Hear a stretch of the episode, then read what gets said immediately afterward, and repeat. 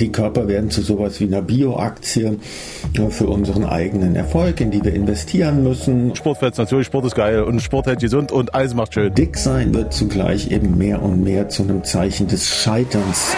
This is your day. Extra Applaus 200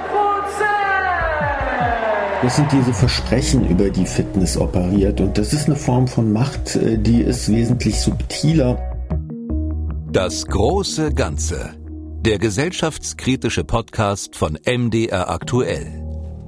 Mit Lydia Jacobi. Hallo und herzlich willkommen zur fünften Folge.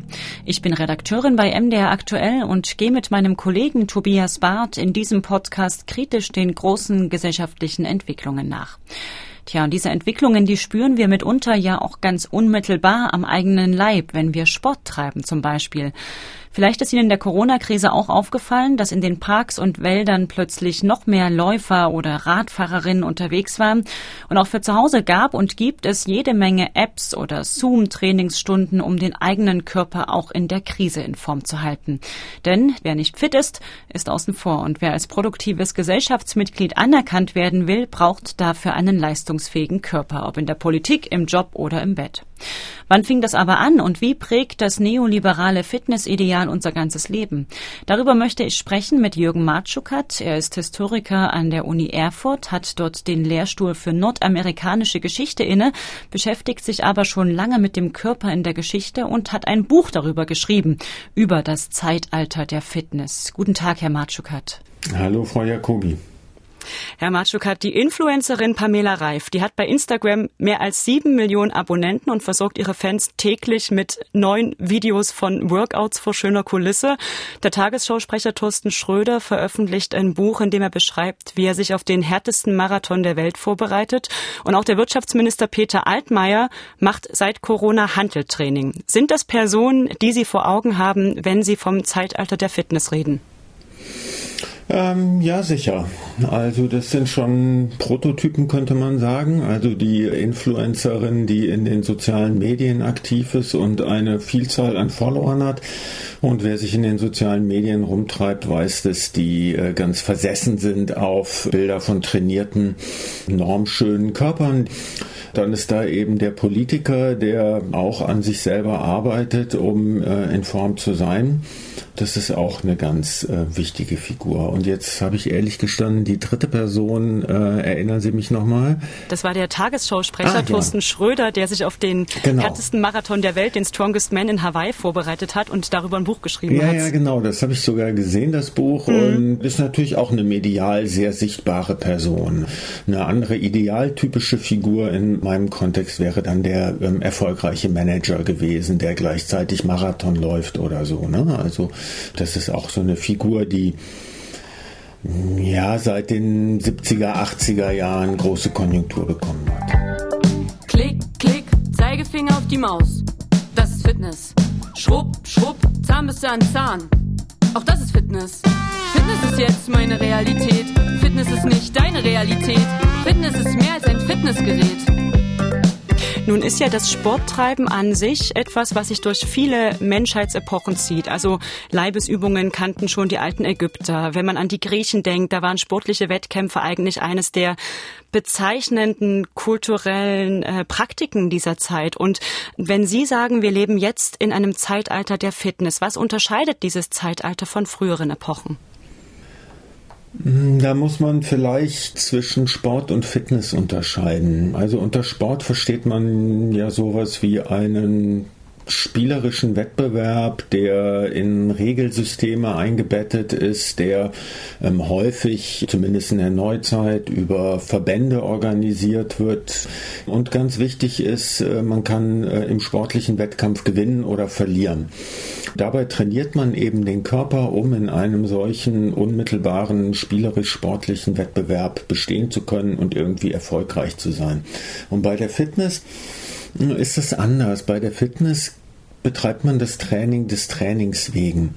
Die wenigsten, die abends noch eine Runde drehen gehen oder in die Sportstudios gehen, werden jemals irgendeine Art von sportlichem Wettbewerb gewinnen.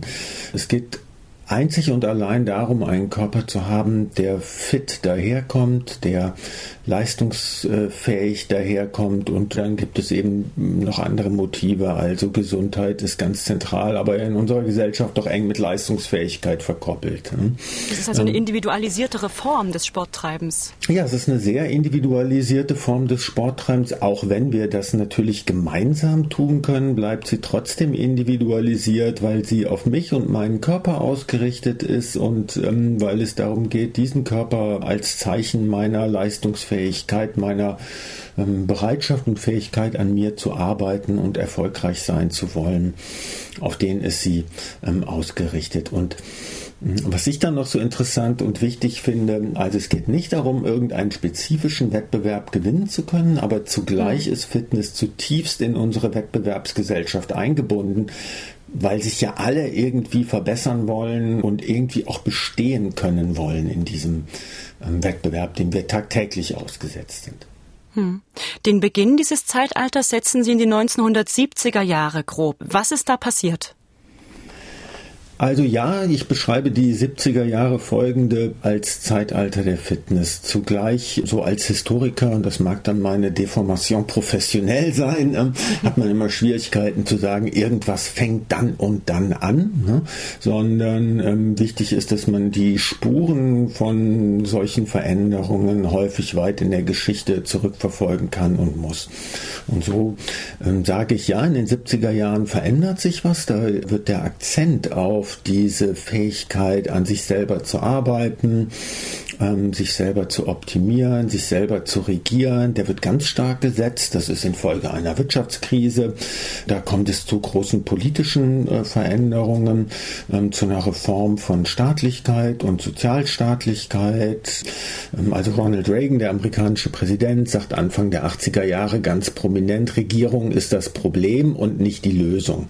Ähm, die mhm. Lösung von Problemen ist Selbstregierung. In this present crisis Government is not the solution to our problem. Government is the problem. Ronald Reagan, US-Präsident 1981. Well, if no one among us is capable of governing himself, then who among us has the capacity to govern someone else? Ja, also die Selbstverantwortung wird in der Zeit extrem stark betont und das ist so das, was wir ja unter Neoliberalismus fassen, der in dieser Zeit dann eben auch zu einem politischen Programm wird. Ähm, das fällt zusammen mit dem Thatcherismus, mit der Entgrenzung genau. der Märkte. Genau, also Entgrenzung der Märkte und der Markt wird zu dem, was das zentrale oder das wesentliche regulierende Element dieser neoliberalen Gesellschaften wird. Und auf diesen Märkten müssen wir dann eben auch alle bestehen können, auch mit und über unsere Körperlichkeit. Also man könnte sagen, die Körper werden zu sowas wie einer Bioaktie für unseren eigenen Erfolg, in die wir investieren müssen. Und da wird äh, Fitness und dieses Ausstellen und Aufführen von Leistungsfähigkeit ganz zentral. Zugleich aber, was mir als Historiker dann immer wichtig ist, mhm. die Spuren führen weiter zurück. Also eine freiheitliche Gesellschaftsordnung ist ja nicht in den 70er Jahren erfunden worden, sondern die kann man bis in das Zeitalter der Aufklärung zurückführen oder diese Idee, dass sich Gesellschaften ganz wesentlich über Wettbewerb organisieren, ist ja auch etwas, was ähm, man bis in diese Zeit zurückverfolgen kann, was dann in der Mitte des 19. Jahrhunderts mit dem Darwinismus sehr starke Konjunktur bekommen hat. Und das ist auch ein ganz wichtiger, einschneidender Moment äh, in dieser Geschichte der Fitness. Und in den 70er Jahren folgenden erreicht das so eine neue, das ist wie so ein Kristallisationspunkt. Das wollte ich gerade sagen. Es gibt ja auch vorher schon Zeiten, die von einem sehr wahrnehmbaren Körperkult und auch von so einem wahrnehmbaren Kult um Gesundheit, um Leistungsfähigkeit geprägt waren. Das war um die Jahrhundertwende so, der aufkommende Darwinismus, Sie haben es gerade genannt, der Trend zu Sportvereinen, die Begeisterung fürs Turnen und dann im Nationalsozialismus auch eine andere Form von Körperkult und ja auch dann in der, wenn man in die 70er Jahre reingeht, die sozialistische Ausprägung des Sports in der DDR. Was sind da, inwiefern war da das Sporttreiben oder auch der Bezug auf Körperlichkeit anders? Hm. Okay, das sind ganz viele Punkte in einem. Und das ist auch das, was ich so toll finde an Fitness als ein Studienobjekt, ähm, dass man da eben ganz viele Fragen über gesellschaftliche Entwicklung und Veränderungen vom 19. Jahrhundert bis in die Gegenwart äh, dran festmachen und, und herausarbeiten kann. Und da würde ich sagen, der erste Punkt, den Sie erwähnt haben, ist diese erste Fitnesswelle um äh, 1900. Und mhm. die ist tatsächlich der Fitnesswelle der 1970er Jahre Jahre folgende, also in der wir ja auch jetzt noch leben, sehr ähnlich. Es gibt sowas wie eine Krisenerfahrung, die auf den Körper projiziert wird. Es gibt eine sehr ausgeprägte Wettbewerbsordnung in dieser Zeit und es gibt auch tatsächlich sowas wie, also man redet damals nicht von einer Counterculture, aber es gibt tatsächlich sowas wie Alternativbewegungen und die sind ja auch für die heutige Fitnessbewegung sehr wichtig, kommen wir nachher vielleicht noch drauf.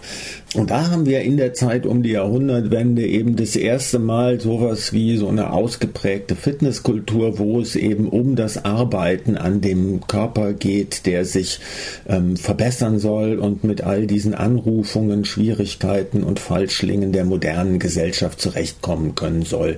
Und die äh, Objekte dieser Fitnessanrufung sind eben vor allem auch die Körper der Menschen, damals insbesondere der Männer der Mittelklasse, die jetzt zu zunehmend in sitzenden Tätigkeiten aktiv sind. Ähm, also das ist ganz ähnlich. Wir beginnen mit einer Atmungsübung, Vorübung. Linkes Bein seitwärts stellen und in vier Zeiten Vor- und Hochheben der gestreckten Arme.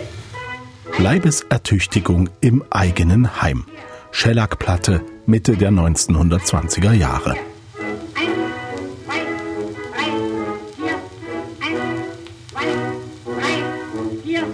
Wenn es um den Körperkult im äh, Nationalsozialismus geht äh, oder um äh, sozialistische Massen, Körpermassenperformances, da würde ich sagen, gibt es einen ganz wesentlichen Unterschied und das ist, dass eben Fitness in dieser kapitalistischen, liberalen Gesellschaft ganz wesentlich auf das Individuum ausgerichtet ist.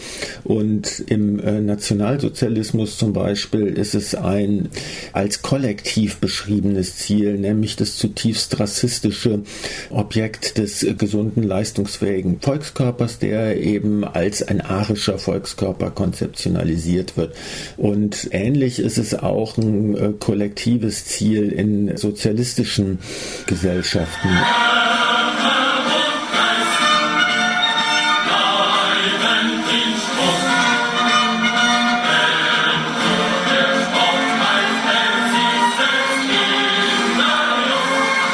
Tonfest der DDR in Leipzig mit Erich Honecker, Staatsratsvorsitzender 1977. Heute eröffnen wir das bisher größte nationale Sportfest der Deutschen Demokratischen Republik.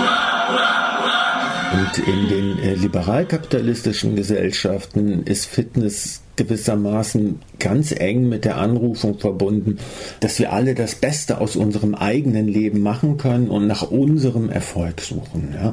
Das heißt jetzt alles nicht, wenn man das so differenziert, dass sich zum Beispiel im NS niemand selber verbessern wollte oder so. Ja, also da haben ja Historiker und Historikerinnen in der letzten Zeit auch schon sehr genau hingeguckt oder dass es in liberalen Gesellschaften nicht auch kollektive Ziele gibt. Aber so von der Grundlinie her ist das, glaube ich, die wichtige und zentrale Unterscheidung. Entscheidung. Was ich sehr spannend finde, ist auch die Begriffsgeschichte äh, des Wortes Fitness. Äh, Sie sagen an irgendeiner Stelle, dass es schon im 18. Jahrhundert ein gängiger Begriff war, aber eigentlich was anderes gemeint hat, nämlich das in etwas oder zu etwas passen, nämlich zu der Zeit in einer Gesellschaftsordnung, eine Ständeordnung, die ja sehr, sehr starr, sehr statisch war.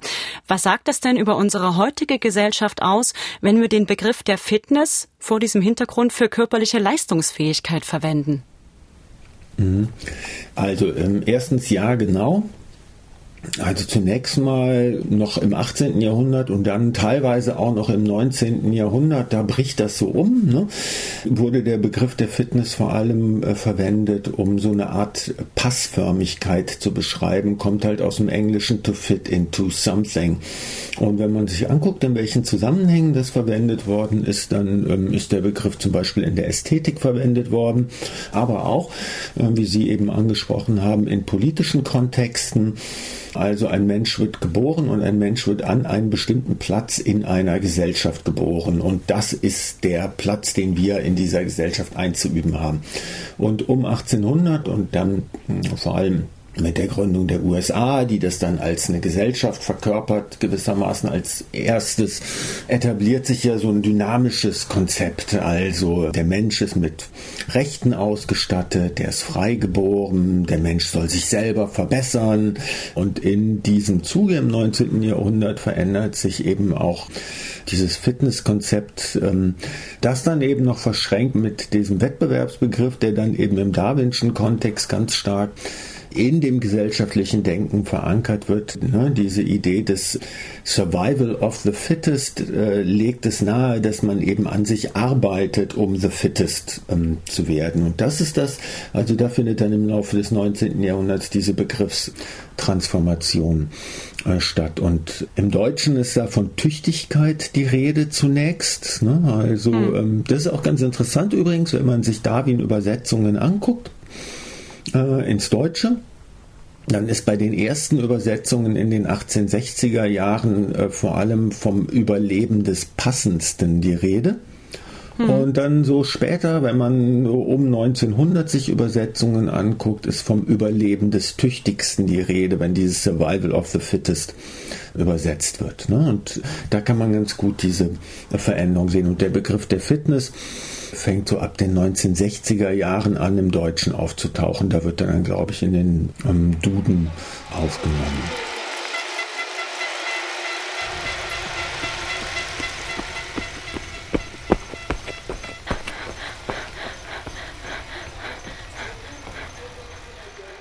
Wenn wir jetzt in äh, das Zeitalter der Fitness, als was Sie es beschreiben, übergehen, dann ist eine der Hauptthesen ja, dass sich in diesem Zeitalter die Marktlogik auch im menschlichen Körper widerspiegelt. Woran macht sich das fest?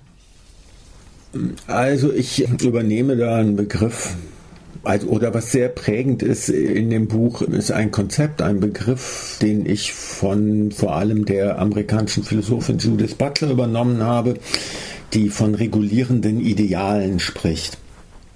Ein regulierendes Ideal heißt in dem Fall, dass es eine bestimmte Idealvorstellung menschlichen Seins gibt, die reguliert, wer wie an Gesellschaft teilhaben kann.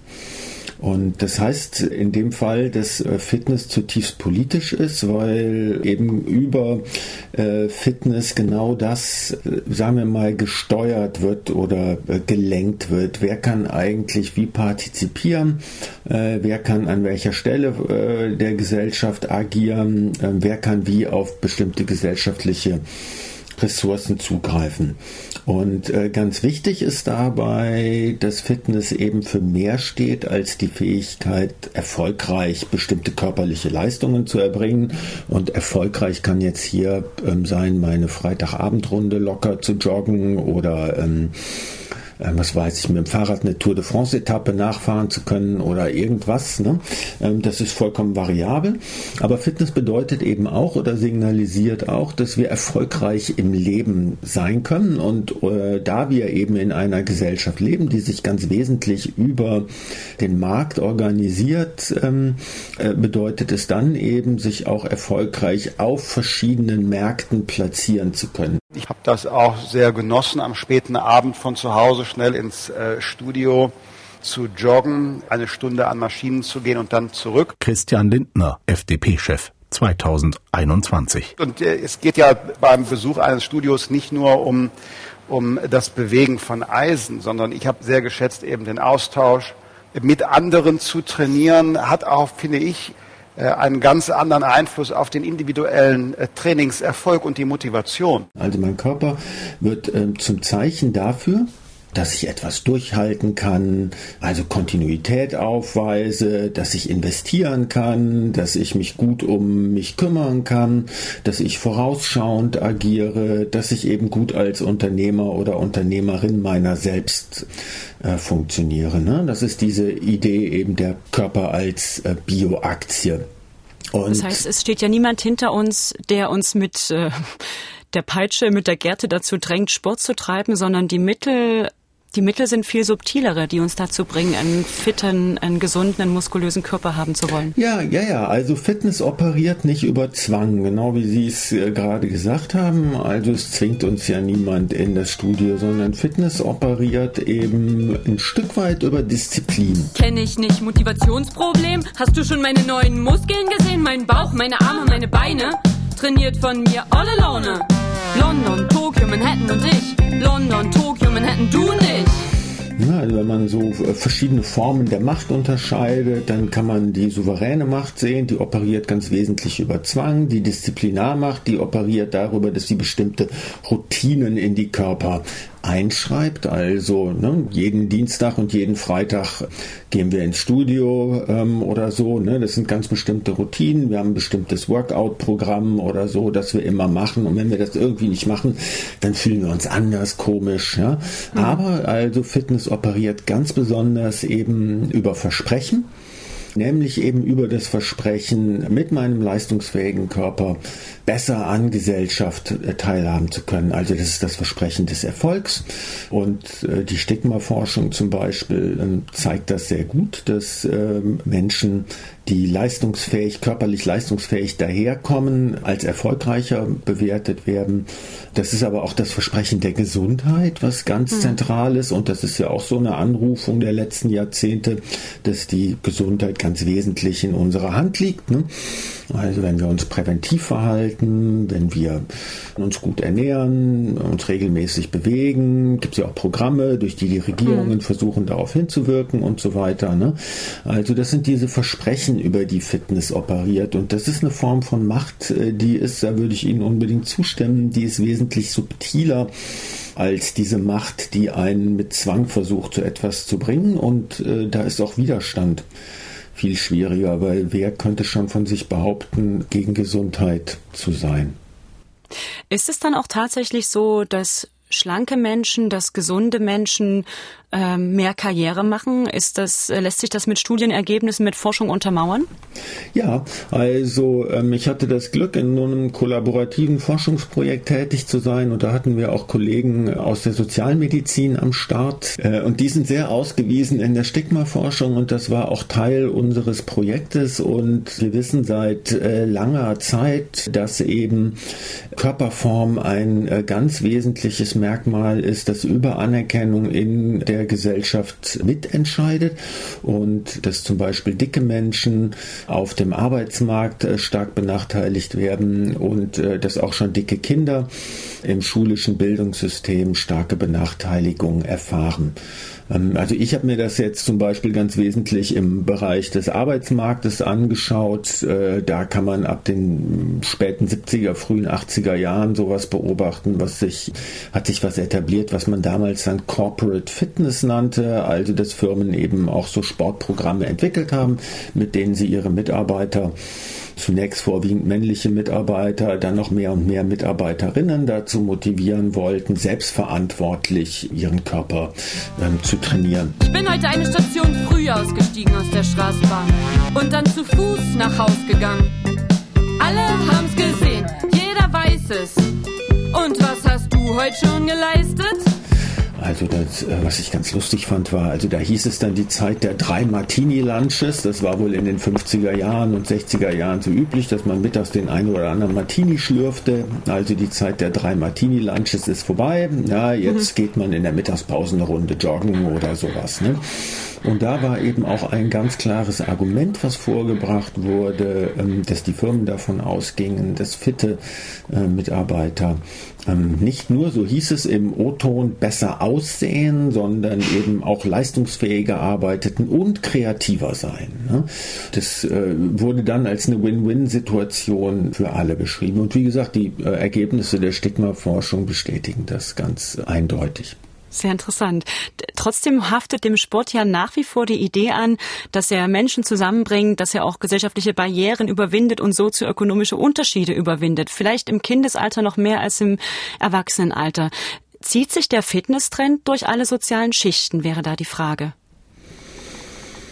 Das ist eine schwierige Frage. Die ist nicht, hm. nicht also alle Fragen sind schwierig, klar, aber ähm, äh, äh, oder anders formuliert, also die Frage ist nicht so klar mit Ja oder Nein zu beantworten. Okay. Also Fitnessstudios werden nicht nur von den Wohlhabenden äh, bevölkert und zum Beispiel diese Praxis, dass wir über unsere Körper so etwas wie Distinktion erzeugen, also uns unterscheiden oder der Soziologe Andreas Reckwitz sprach vom Zeitalter der Singular oder spricht, tut er ja immer noch vom Zeitalter der Singularität, also dass wir alle irgendwie einzigartig sind, ja, und das eben über den Körper zu erzeugen, das ist ja nicht nur eine Praxis, die unter den äh, besser Betuchten verbreitet ist. Und zugleich ist es historisch eben tatsächlich auch so, und ich bin ähm, Historiker, dass diese Fitnesswelle eben vor allem auf die Körper der Angestellten zielte und das war eben sowas wie die neue Mittelklasse, die sich im späteren 19. Jahrhundert im Zuge dieser ersten Fitnesswelle äh, etablierte. Und das sind eben insbesondere die, die ihre Körper nicht zur Arbeit nutzen. Das heißt also, es ist vor allem die Mittelklasse, die die sitzend arbeiten, äh, an die sich dieser Appell, diese Anrufung ähm, an den Körpern zu arbeiten richtet. Und dann ist halt auch ganz wichtig zu beobachten, also wie sich eben die Bedeutung von Dicksein verändert.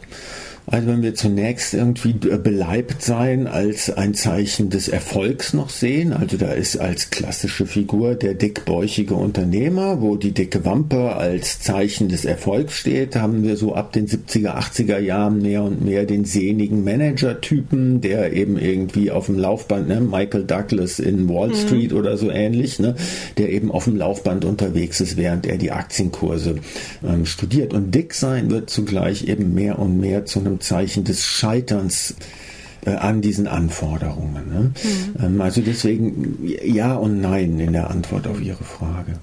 Meine Frage rührte daher, ich hatte eine Studie gelesen, wo es hieß, dass gerade im Erwachsenenalter man Unterschiede festmachen kann, wer Sport treibt, wer so ein Bewusstsein auch für Gesundheit und für einen, für einen leistungsfähigen Körper hat und dass das in den wohlhabenderen Schichten, in denen, die auf der sozioökonomischen Leiter ein Stück weiter oben stehen, dass es da ausgeprägter ist. Und meine These wäre, vielleicht widersprechen Sie, aber dass der Fitnesstrend deswegen auch als ein Katalysator für sozioökonomische Unterschiede wirken kann, weil ärmere Schichten womöglich weniger daran teilhaben, zugleich aber auch an den gesunden Körper bessere Aufstiegschancen gekoppelt sind.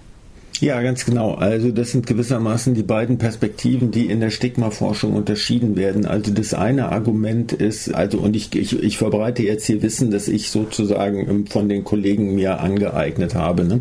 Äh, also das eine Argument ist eben, dass Menschen eben weniger erfolgreich sind, weniger leistungsfähig sind, weil sie dick sind. Ja, das andere Argument, und das ist das, was Sie gerade vorgebracht haben, und das ist das, was die äh, Stigmaforschung sehr stark betont, ist, dass eben Körperform ganz maßgeblich beeinflusst, wer welche Diskriminierungen erfährt in seinem Leben. Ne?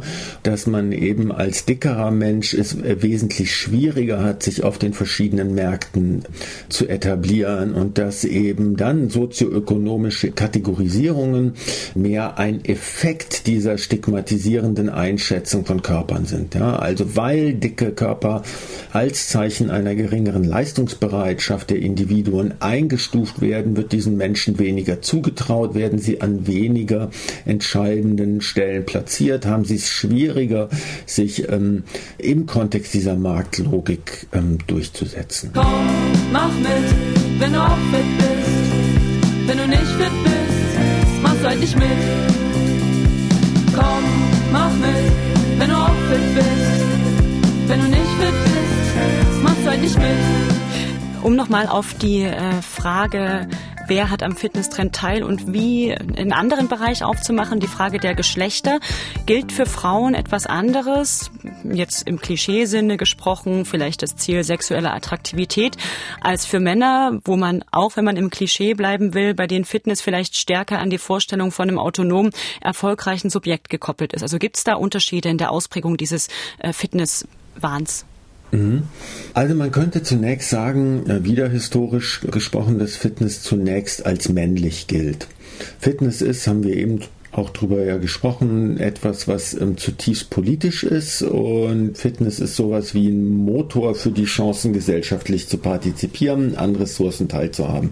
Und das sind alles äh, sehr lange in unseren Gesellschaften zutiefst männlich dominierte äh, Privilegien und Praktiken gewesen.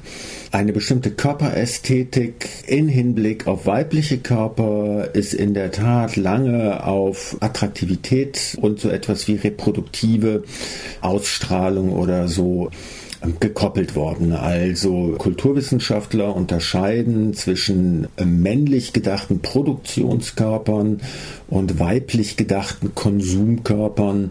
Also der weibliche Körper soll schön sein, attraktiv sein, normschön sein, um als Konsumobjekt äh, dienen zu können. Der männliche Körper äh, soll sich leistungsfähig halten, um eben eine bestimmte Produktivität erreichen zu können. Ja, also das sind sozusagen die normativen Ideale, die sich da etablieren im äh, späten 19. Jahrhundert. Das heißt jetzt nicht, dass Frauen nicht an ihrer Fitness gearbeitet hätten oder dass genau wegen dieser politischen Aufladung von Fitness, ja, schon die Frauen der ersten Frauenbewegung um 1900 genau um diese Aufladung wussten und deshalb um mhm. das Recht gekämpft haben, sportlich aktiv sein zu dürfen.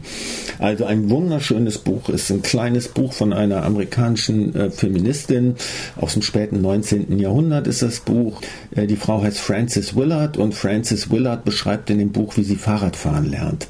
Mhm. Und äh, Fahrradfahren ist für sie zutiefst politisch, weil es äh, bedeutet eben erstens über die Kontrolle und die Fähigkeiten des eigenen Körpers sich irgendwo hinbewegen zu können, ähm, entscheiden zu können, wann man anhält, wo man abbiegt, wann man weiterfährt. Ja? Also die Kontrolle zu haben, Reichweite zu haben, den eigenen Körper dafür nutzen zu können. Kann ich bestätigen. Ja, ähm, ähm, in den 1960er und 70er Jahren ähm, wird dann die Kontrolle über den eigenen Körper ein ganz zentrales Ziel der äh, feministischen Bewegung. Das äh, spricht dann ganz viele verschiedene Bereiche an, den Bereich der Reproduktion, den Bereich der medizinischen Versorgung, aber auch den Bereich der Fitness. Und etwas, was man heute eigentlich oder was einem schwerfällt, vielleicht auf den ersten Blick das so wahrzunehmen, wenn man mal auf YouTube geht und Jane Fonda und Trainingsvideos eingibt. Also ähm, dieser ganze Aerobic-Kult, äh, den Fonda eben mit losgetreten hat, ist zunächst äh, zutiefst feministisch imprägniert gewesen, weil es da eben um so eine neue weibliche Körperlichkeit geht, die Leistungsfähigkeit dokumentiert, die auch einen muskulösen Körper ausstellt, die eben genau diese Kontrolle über den eigenen Körper als auch eine weibliche Fähigkeit ähm, herstellt oder erzeugt oder vorführt oder wie auch immer, ja, und, und das eben als Teil des feministischen Programms dieser Jahre. Ausschnitt aus Jane Fondas Workout 1982. Stomach tight, buttock pulled in, pull out of your torso and head right, two and back, two left, stretch it out, front. Dass das zugleich auch wieder ähm, bedeutet, dass da neue und auch hochgradig sexualisierte weibliche Normkörper geschaffen worden sind, ist ja auch ganz typisch für diese Fitnessidee. Ne? Also das heißt heute, und da würde ich tatsächlich sagen, hat sich seit den 70er Jahren grundlegend was verändert, ist also die Anrufung über den Körper, die eigene Leistungsfähigkeit zu kultivieren und politisch partizipieren zu können, keine Anrufung, die nur an Männer gerichtet wird, ähm, sondern eben auch an Frauen. Womit ich natürlich nicht behaupte, dass irgendwie heute alle gleiche Chancen haben oder sowas. Ne? Aber da hat sich deutlich was verändert seit den 70er Jahren. Es gibt ja nun inzwischen Menschen, die nicht mitmachen wollen beim Fitnesstrend oder auch generell bei der Normierung von Körpern. Ich würde die Body Positivity Bewegung nennen. Sehen Sie darin Widerstand gegen den neoliberalen Imperativ der Selbstoptimierung? Ja, auf jeden Fall. Und wir haben ja eben über Fitness und Macht gesprochen und dass eben Fitness vor allem dadurch operiert, dass es ähm, irgendwie Ziele, Wünsche und so eine Art Verlangen auch äh, etabliert, also über Versprechen operiert. Ne? Und in diesem Kontext führt Fitness eben auch zu viel Unzufriedenheit, weil eben ähm, für viele Menschen aus ganz verschiedenen Gründen diese Versprechen unerfüllt bleiben. Und Body Positivity setzt dem etwas entgegen, indem Body Positivity eben sagt, also jeder Körper ist schön, wir sollten mit jedem Körper zufrieden sein. Gleichzeitig kann man bei Body, an Body Positivity schon dann auch festhalten oder bemerken, dass es sich wieder sehr stark um den eigenen Körper dreht. Also was äh, Body Positivity nicht so sehr zum Ausdruck bringt, ist die Möglichkeit eines, sagen wir mal, gar nicht von diesem regulierenden Ideal berührt Seins, falls es die überhaupt gibt, sondern ähm, wenn man auf die entsprechenden Webpages geht oder Instagram-Seiten, ja, dann sieht man, dass die Beschäftigung mit dem eigenen Körper auch da wieder zentral ist. Und ich habe jetzt nicht so richtig ein Patentrezept, wie man da rauskommen könnte, aber es fällt Danach halt wollte ich auf. Sie gerade fragen, was kann ich denn tun, wenn ich sage, ach Mist, ich möchte eigentlich gar nicht äh, Teil dieser Marktlogik sein. Ich möchte nicht, dass mein äh, Körper eine Form von Produkt ist und wenn es auch nur mein eigenes Produkt ist. Soll ich weiterlaufen, weil es mir Spaß macht? Soll ich mich aus Protest dagegen auf die Couch legen und nichts tun?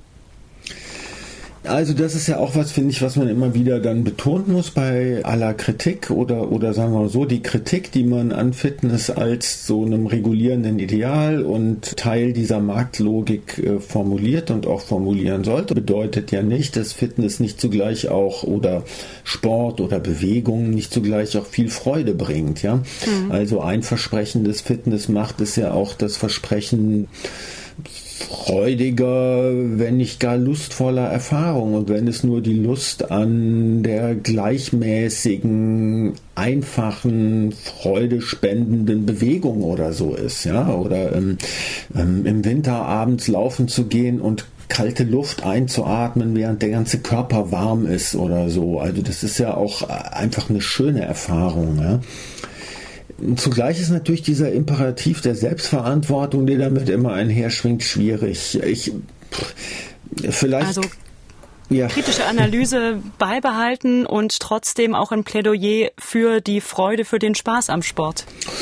Ja, auf jeden Fall. Und vielleicht braucht es ja auch Formen neuer gesellschaftlicher Solidarität insgesamt, ja, des sich Mitnehmens.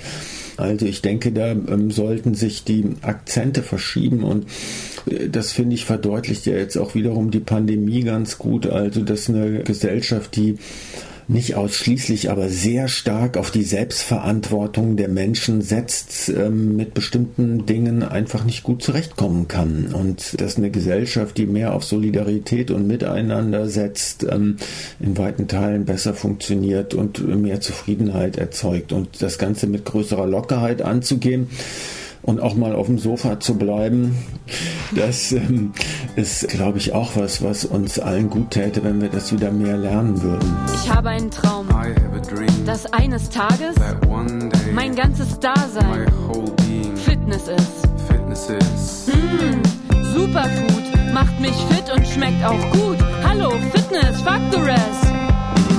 Tschüss, ihr Lappen. Herr Matschukat, vielen Dank. Ich danke Ihnen. Das war die fünfte Folge unseres Podcasts Das große Ganze und ein Dank geht dabei an den Shellac-Plattensammler Klaus Fischer und an die Band Sorry 3000 für ihren Song Fitness von ihrem Debütalbum Warum Overthinking dich zerstört, den wir in dieser Ausgabe verwenden durften. Ja, und wenn Sie bei Ihrer eigenen Fitnesseinheit gern spannende Geschichten auf den Ohren haben, dann empfehlen wir Ihnen auch die langen Reportagen von MDR aktuell.